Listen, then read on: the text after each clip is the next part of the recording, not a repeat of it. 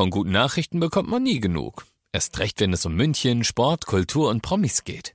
Lesen Sie selbst gute Nachrichten. Heute in der Abendzeitung und auf abendzeitung.de. Abendzeitung. Die ist gut.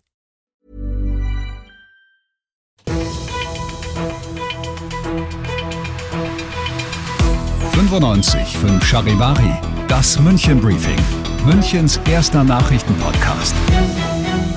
Ich bin Christoph Kreis. Du hörst das München Briefing. Hier in diesem Podcast erzähle ich dir jeden Tag innerhalb von fünf Minuten alles Wichtige, was du in und um München heute mitgekriegt haben musst. Die Chancen, dass wir Münchner ein gigantisches Konzert mit einem der absoluten Pop-Superstars schlechthin bekommen, sind heute rapide gestiegen. Denn die Grünen im Münchner Stadtrat sagen gegen einen Auftritt von Ed Sheeran nächsten Sommer auf der Münchner Theresienwiese spricht erstmal nichts. Charivari München-Reporter Olli Luxemburger. Das allein ist ja bei den Grünen erstmal nicht so selbstverständlich, ne? Ja, ganz und gar nicht, denn die Grünen sind normalerweise sehr zurückhaltend, was Großkonzerte auf der Theresienwiese angeht, denn denen geht's in der Regel zum einen um den Anwohnerschutz. Mit ihnen hat die Stadt ein Agreement, dass die Anzahl der Events pro Jahr begrenzt sind. Äh, ansonsten wäre ja nebst Frühlingsfest, Tollwut und natürlich auch vor allem der Wiesen nur Halligalli in der Stadt. Und zum anderen weisen die Grünen bei sowas auch immer auf den Sicherheitsaspekt hin. Ist ja nicht ganz ohne, wenn ein paar zehntausend Leute in die Innenstadt pilgern. Jetzt aber sagen sie, okay, also für eine Fußball-EM kann man sich schon mal eine Ausnahme vorstellen, wenn die Anwohner denn in die Planung mit einbezogen werden und wenn es ein gewisses Kontingent an verbilligten Tickets gibt. Schließlich sollen es sich ja auch alle Münchner leisten können, sich den Ed Sheeran dann anzuschauen. Ja, richtig. Da freut sich jetzt schon mein Geldbeutel. Morgen früh sind die Konzertpläne Thema im Wirtschaftsausschuss im Stadtrat. Da dann also Daumen drücken. Und wenn alles glatt geht, dann spielt Ed Sheeran am 12. Juni 2024 auf der Theresienwiese. Das wäre dann sicher auch ein EM-Auftakt für alle Münchner, denen der darauf folgende Fußball ziemlich wurscht ist.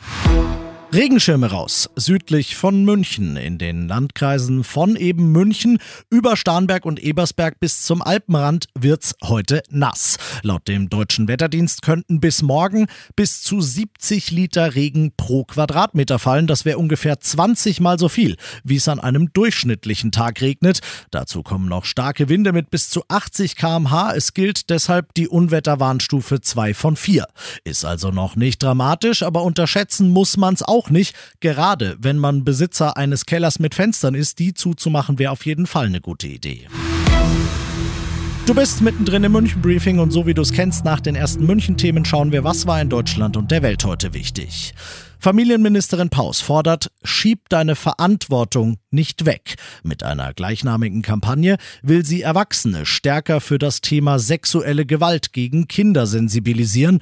Rund 17.000 Wohlgemerkt bloß registrierte Opfer gab es im vergangenen Jahr. In mehr als der Hälfte der Fälle kam der Täter aus der eigenen Familie oder dem engeren Umfeld. Paus sagt aber, jedes Kind ist genauso umgeben von Erwachsenen, die es schützen können. Die Kampagne soll Eltern deshalb auf die Warnsignale hinweisen, die es gibt und auch darüber aufklären, wo es im Verdachtsfall Hilfe gibt. Die Botschaft aus Brüssel heute ist ganz klar, wir haben euch nicht vergessen. Die EU-Außenminister haben heute natürlich auch über den Krieg im Gazastreifen gesprochen und dort einmal mehr keinen Waffenstillstand, aber eine humanitäre Feuerpause gefordert. Vor allem aber haben sie sich mit dem Krieg in der Ukraine beschäftigt. Die Hilfen für Kiew werden trotz des neuen Konflikts im Nahen Osten nicht nachlassen, betont Außenministerin Baerbock, sondern sie werden im kommenden Jahr sogar aufgestockt. Die EU werde nicht zulassen, dass die Ukrainer in diesem Winter frieren müssten, so Baerbock. Putin habe sich zu früh gefreut. Und das noch zum Schluss. Es ist makaber, aber Kriege wie die in Gaza und in der Ukraine helfen der Stadt München in einem Punkt sogar, denn der Tourismus bei uns boomt. Auf dem Tourismustag hier in München sagt Bayerns zuständige Ministerin Kanniber, die Leute haben bei dieser unsicheren Weltlage Sehnsucht nach Entspannungstourismus in einer stabilen Region. Die Folge ist, dass München dieses Jahr, wenn es so weiterläuft wie bisher, seinen eigenen Übernachtungsrekord brechen könnte.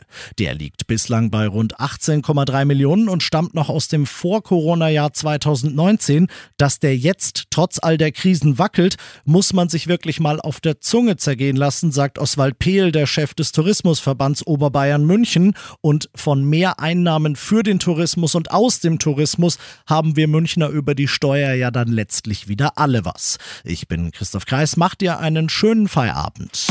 95.5 Charivari, das München Briefing, Münchens erster Nachrichtenpodcast. Die Themen des Tages aus München gibt es jeden Tag neu in diesem Podcast um 17 und 18 Uhr im Radio und überall da, wo es Podcasts gibt, sowie auf charivari.de.